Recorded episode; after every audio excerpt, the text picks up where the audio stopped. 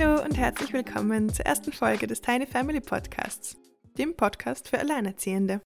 Ich bin deine Gastgeberin Magdalena. Ich bin selbst alleinerziehende Mama und ich freue mich, dass du hier bist. Diese erste Folge ist eine recht intime, in der ich über meine persönlichen Lernprozesse und Fortschritte als Alleinerziehende berichte. Als ich nämlich für die Pilotenfolge vorbereitet habe und reflektierte, fiel mir auf, dass ich bereits vier Jahre alleinerziehend bin. Und zwar recht genau jetzt, im Februar, März 2022. Und das hat mich ziemlich überrascht. PS, falls du die Pilotenfolge noch nicht gehört haben solltest, empfehle ich dir, sie dir noch im Anschluss vorzunehmen, Darin sind nämlich einige ganz hilfreiche Details zum Podcast und ich gebe dir über mich als deine Gastgeberin auch noch eine kleine Introduction.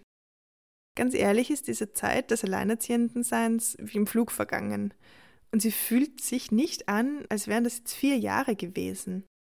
Aber es ist wirklich viel passiert. Auf meiner Seite und auch auf der Seite meines Sohnes und unserer zwischenmenschlichen Beziehung. Es gab viele Ups und Downs, und es war immer viel zu tun. Aber das Wachstum war immens. Und das ist es immer noch. Und diese Podcast-Folge ist im Endeffekt nur eine kleine Bestandsaufnahme aus dem Jetzt. Während meines Reflexionsprozesses schrieb ich insgesamt sieben Punkte auf, in denen ich gewachsen bin. Und die möchte ich nun mit dir teilen. Ich habe das Gefühl, dass ich hier noch einen Disclaimer setzen möchte. Diese Lernprozesse sind sehr persönliche Erfahrungen von mir, und manchmal muss ich etwas weiter ausholen im Kontext, um den Lernprozess auch besser verständlich zu machen. Das bedeutet, dass ich auch oft über meine Fehler spreche. Und manchmal habe ich das Gefühl, mich damit verwundbar zu machen, was ich vermutlich bis zu einem gewissen Grad ja auch tue. Besonders wenn man über so ein intimes Thema eine Podcast-Folge dreht. Auf der anderen Seite glaube ich aber, dass es vielen Elternteilen so ähnlich gehen könnte und auch wenn unsere Erfahrungen nicht ident sind, sie sich doch überschneiden könnten. Und außerdem möchte ich meine Lernfortschritte aufzeigen, um besonders frisch gebackenen, alleinerziehenden Elternteilen zu verdeutlichen, dass Wachstum immer möglich ist. Also, in dieser Folge geht es um meine persönlichen Erfahrungen und ich zeige damit vor allem auf, wie unperfekt und manchmal auch verschroben ich bin und jedes Mal, wenn es in diesem Podcast um persönliche Anekdoten geht, sei es von mir selbst oder von einer meiner Gästinnen oder Gäste, bitte ich dich, auch in Zukunft, dich in Empathie zu üben. Wir alle gehen unsere ganz persönlichen Wege mit individuellen Hürden und Zielen. Wir alle haben Qualitäten und Schwächen in uns. Und wir alle machen immer wieder Fehler, auf die wir nicht unbedingt stolz sind. Das, was schlussendlich zählt, sind die Lernfortschritte, also das, was wir unterm Strich aus unseren Erfahrungen gelernt haben und der Wille zu wachsen. So, jetzt wo das alles geklärt ist, möchte ich uns jetzt auch nicht noch länger aufhalten. Ich darf präsentieren, was ich in meinen vier Jahren als Alleinerziehende gelernt habe. Let's go!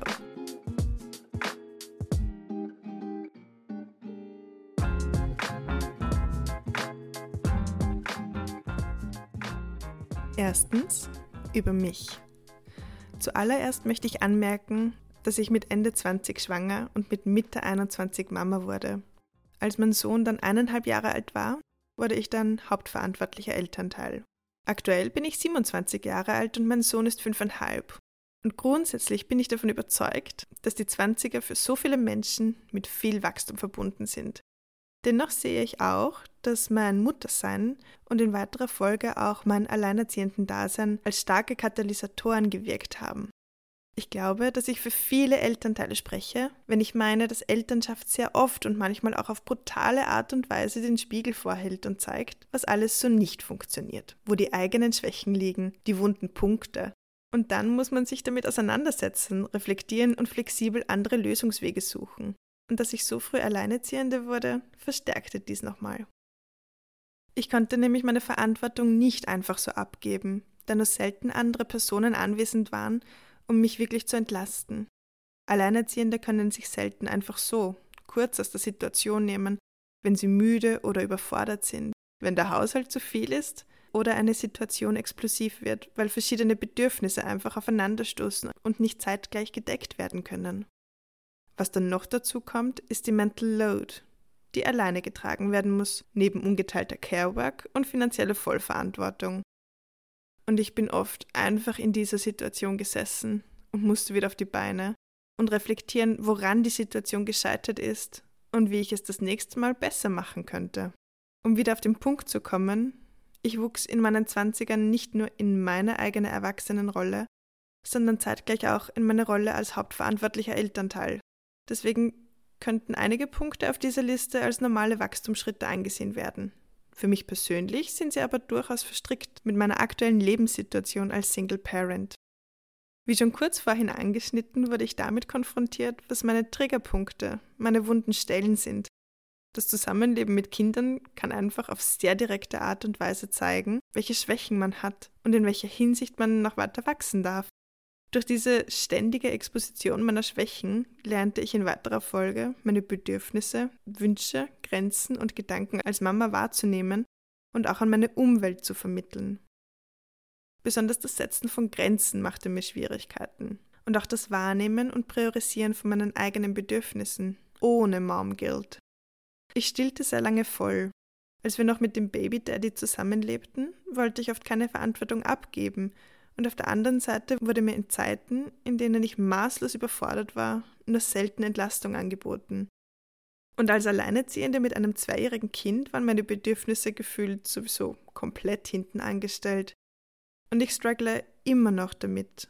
Aber inzwischen erlaubt es auch einfach die verstrichene Zeit und die Entwicklung meines Kindes, den Fokus wieder mehr auf mich selbst zu richten. Und dies ermöglichte mir dann auch, meinen Perfektionismus schrittweise abzulegen und gegen Authentizität einzutauschen. Ich hatte nämlich lange das Gefühl, ein perfekter Elternteil sein zu müssen, auch weil ich mich von Anfang an in der Rolle als Hauptverantwortliche sah. Ich ließ mich beeinflussen von Elternratgebern und anderen Familien, den sozialen Medien und den Meinungen anderer, weil ich schon wirklich große Angst hatte, etwas falsch zu machen, mein Kind zu ruinieren, es zu traumatisieren.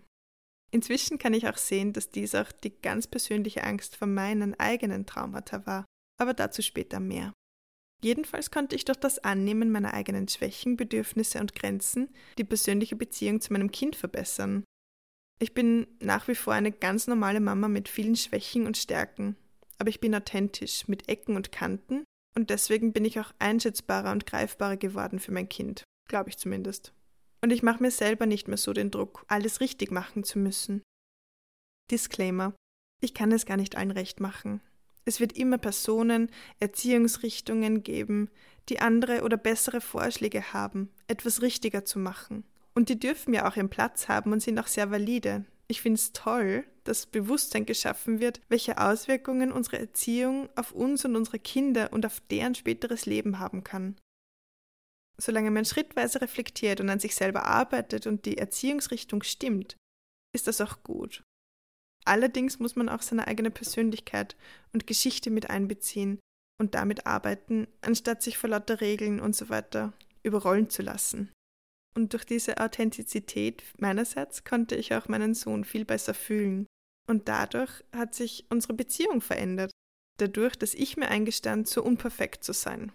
Wie schon vorhin angesprochen, stellte ich mich auch meinen eigenen Traumata. Und hierbei muss ich ein bisschen mehr Kontext geben. Und zwar bin ich selber Scheidungskind, denn meine Eltern trennten sich, als ich zwölf Jahre alt war. Und ganz besonders die Jahre danach waren für mich emotional sehr anstrengend und auch sehr prägend. Und erst durch die Konfrontation mit diesem Thema aus dieser Zeit konnte ich mich besser verstehen, annehmen und die Sache auch verarbeiten. Und ich bin noch immer im Prozess.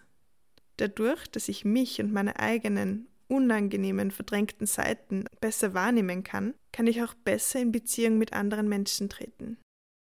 Zu allerletzt möchte ich bei dem Punkt über mich noch darauf eingehen, dass sich mein Blick für die Zukunft geschärft hat. Auch wenn es schon immer geplant gewesen war, entschloss ich mich dann erst in meiner Mutterschaft, einen Studiengang zu belegen. Und zwar Lehramt für die Fächer Englisch und Haushaltsökonomie und ich habe ein gutes Gefühl, in meine eigene Zukunft zu investieren. Und ich bin unglaublich dankbar, einen Studiengang überhaupt belegen zu können. Viele junge Eltern und ganz besonders Alleinerziehende haben Probleme, die zeitlichen und finanziellen Ressourcen dafür aufbringen zu können. Und ich schätze dieses Privileg extrem und sehe auch einen enormen systemischen Nachholbedarf. Zweitens lernte ich, ein persönliches Lieblingstool auszubauen. Und zwar ist mein Tag immer sehr voll. Ich habe viele verschiedene Verantwortungsbereiche und finde es oft schwer und unübersichtlich, diese ganzen Aufgaben unter einen Hut zu bringen. Und deswegen habe ich sehr bald To-Do-Listen geschrieben und dieses Tool dann auch weiter ausgebaut. Und zwar schreibe ich nicht nur To-Do-Listen, sondern, sondern reite diese auch nach Prioritäten. Ich markiere immer farblich ein oder zwei Punkte auf meiner Aufgabenliste, und zwar die, die ich am liebsten mache. Und die verteile ich dann zwischen den Aufgaben, die ich eher nicht so gern mache. Und wenn es mal an Motivation fehlt, dann schreibe ich auch dafür eingeplante Zeitfenster vor. Beispielsweise, dass ich mir fürs abendliche Zusammenräumen 15 Minuten nehme. Und alles, was ich in diesem Zeitraum schaffe, ist toll. Und das, was ich nicht schaffe, das muss dann auch nicht mehr weggeräumt werden. Durch dieses Angeben von Zeiten nehme ich mir selber den Druck, eine Aufgabe perfekt machen zu müssen oder vollständig machen zu müssen. Und ich schaffe doch in einem relativ kurzen Zeitraum verhältnismäßig viel. Natürlich implementiere ich auch meine Freizeitpunkte in meiner Prioritätenliste, weil diese Dinge meist die ersten sind, die ausgelassen werden, wenn ich mit meinem Tagespensum nicht zurechtkomme. Obwohl Freizeit und Pausen ja eigentlich essentiell für zwischenmenschliche Beziehungen und die eigene Regeneration sind, um danach wieder mit mehr Kraft weitermachen zu können. Drittens, dass Co-Parenting auch harmonisch oder freundschaftlich sein kann. Erst in der zweiten Episode werde ich meine Trennungsgeschichte im Detail erzählen.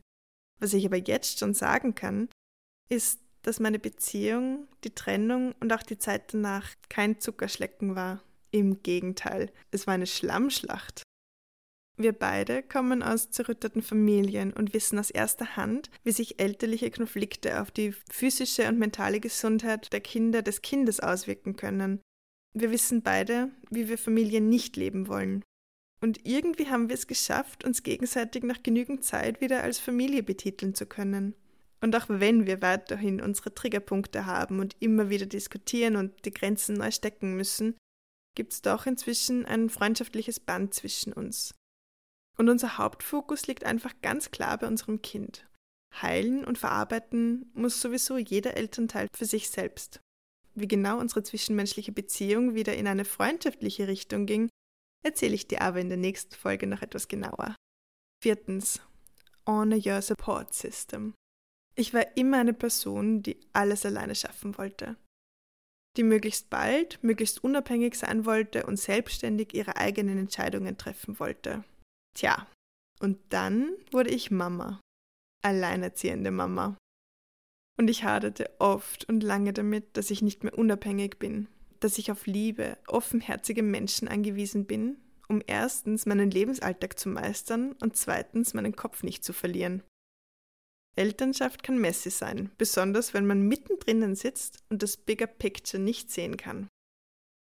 Und als ich Mama wurde, konnte ich nicht mehr selbstständig und selbstverantwortlich meinen Lebensweg gehen. Denn es gab und gibt weiterhin so viele verschiedene Aspekte, in denen ich abhängig von anderen Menschen bin. Und anstatt mich und meine Situation dafür negativ zu sehen, begann ich irgendwann mein Support System mehr zu schätzen, dankbar dafür zu sein, Menschen in meinem Leben zu haben, die Teile meines Weges mit mir gehen wollen. Es gibt viele Menschen, mit, mit denen man in Kontakt treten kann und einfach so eine schöne Zeit verbringen kann. Allerdings ist der Kreis der Menschen, die auch in anstrengenden Zeiten präsent bleiben wollen, schon etwas kleiner. Und das ist ja auch voll okay. Dennoch war es für mich ein Lernprozess, die Menschen ausfindig zu machen, die gerne auch im engeren Kreis wären und in weiterer Folge diese Menschen danach auch wirklich zu schätzen und zu versuchen, ihnen auch etwas zurückzugeben, anstatt mich dafür verantwortlich oder fertig zu machen, in meiner Situation auf die Hilfe anderer angewiesen zu sein. Fünftens, dass ich mit meinem Kind ein Team sein kann. Mein Sohn tickt anders als ich. In vielerlei Hinsicht. Und in vielen Aspekten erinnert er mich an seinen Papa. Wir gehen anders mit hochemotionalen Themen um und beide Umgangsweisen sind berechtigt und valide. Ich hatte dennoch eine Zeit lang Probleme, meinem Sohn mit all seinen Stärken und Schwächen und Eigenheiten annehmen zu können besonders weil in unserer Lebenssituation so wenig Platz für meine eigenen Bedürfnisse und Wünsche und Grenzen blieb. Mir fiel es eine Zeit lang echt schwer, meinem Sohn die nötige Empathie entgegenzubringen, die er eigentlich brauchte, und dass er mich in seinem Verhalten an die Person erinnerte, von der ich mich so verletzt gefühlt hatte, war nicht gerade hilfreich. Dadurch, dass wir zwei aber zusammen leben, mussten wir uns immer wieder zusammenraufen und ich lernte meinen Sohn besser annehmen zu können für die Person, die er wirklich ist. Wären wir nicht in einer Ein-Eltern-Situation, hätte ich vermutlich die Verantwortung bis zu einem gewissen Grad abgegeben und mich vielleicht nicht so stark mit dieser Individualität meines Sohnes auseinandergesetzt, sondern beispielsweise einen Teil der Beziehungs- und Erziehungsarbeit an den Papa abgegeben. Das ist aber nicht so, also lernten wir uns besser kennen und sind inzwischen zu einem relativ guten Team geworden. Sechstens, ich habe gelernt, allein zu sein. Dieser Lernschritt war ein extrem großer und der Prozess dahin war ein teils schmerzhafter. Ehrlich gesagt kann ich erst seit etwa einem Jahr mit erhobenem Haupt und voller Stolz sagen, dass ich alleinerziehende Mama bin. Davor hatte ich oft das Gefühl, ohne Partner oder auch den Papa meines Sohnes, der ja nicht bei uns lebt, keine vollwertige Familie mit meinem Sohn zu bilden.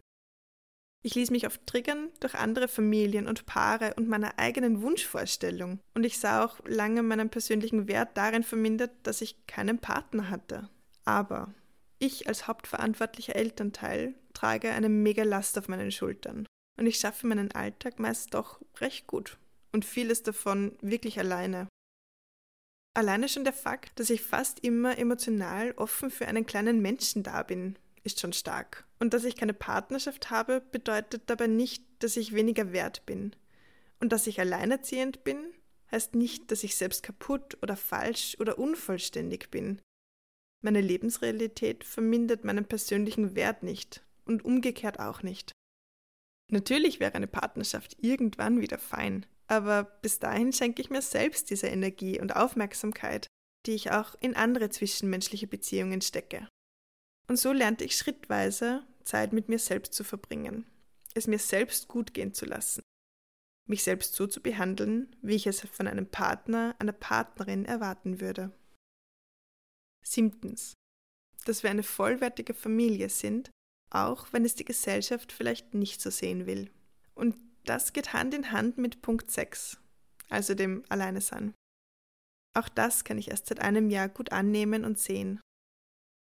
Oft wird das Alleinerziehenden-Dasein als unliebsamer Zwischenschritt zwischen zwei vollwertigen Beziehungen gesehen, als eine Phase, die zu überstehen oder zu übertauchen ist, um möglichst schnell wieder eine Partnerschaft einzugehen. Und ich ließ mich lange von dem Gedanken treiben, dass ich aufgrund meines Alters und aufgrund meiner Lebenssituation als Alleinerziehende für meinen Sohn keine richtige Familie darstellte. Dass ich alleine nicht ausreichend bin, um uns als Familie zu betiteln. Es war für mich eine gewisse Zeit wirklich triggernd, mit meinem Sohn alleine etwas zu unternehmen. Und irgendwann wurde ich dann sauer. So richtig, richtig wütend.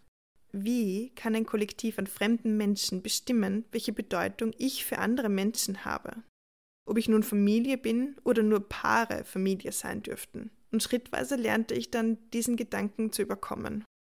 Und auch, dass es bekräftigend sein kann, mit dem eigenen Kind Dinge zu unternehmen, wie eine richtige Familie eben, bewusst als Familie aufzutreten und dieses Gefühl voll auszufüllen an Orten, an die ich mich früher nicht oder nur mit Herzklopfen getraut habe. Uns Familienausflüge zu gönnen, weil wir eine vollwertige Familie sind. Ehrlich gesagt weiß ich nicht, warum das Überkommen dieses Gedankens so eine Hürde für mich war. Ich kann mir gut vorstellen, dass das mit verinnerlichten Stereotypen zusammenhängt, die ich irgendwie loslassen musste, und ich glaube auch, dass ich dieses Bild einer intakten Familie in mir loslassen musste, in dieser Trennungsphase. Und das hat einfach eine Zeit lang gedauert. Eins möchte ich noch dazu sagen, und zwar, dass wir den Papa meines Kindes und auch die Großeltern zu unserer Familie zählen.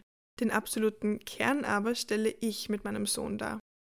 So, das waren meine sieben Erkenntnisse aus vier Jahren alleinerziehenden Dasein. Retrospektiv betrachtet kann ich nun sehen, wie verletzt und unsicher ich in meine Mutterschaft und damit auch in meinen hauptverantwortlichen Dasein gegangen bin und wie sehr ich aus meinen Wunden herausreagierte und agierte. Und wie sehr ich gewachsen bin. Ich bin froh, nicht mehr am Anfang stehen zu müssen. Diese großen Aufgaben und Emotionen waren wirklich heftig. Und auch heute gibt es noch immer Tage, an denen ich mich frage, wie ich das alles schaffen soll. Aber one step at a time. Es wird immer einen Weg geben. Was hast du aus deiner Zeit als Alleinerziehende gelernt? Mich würde das wirklich extrem interessieren, mehrere Meinungen zu erfahren.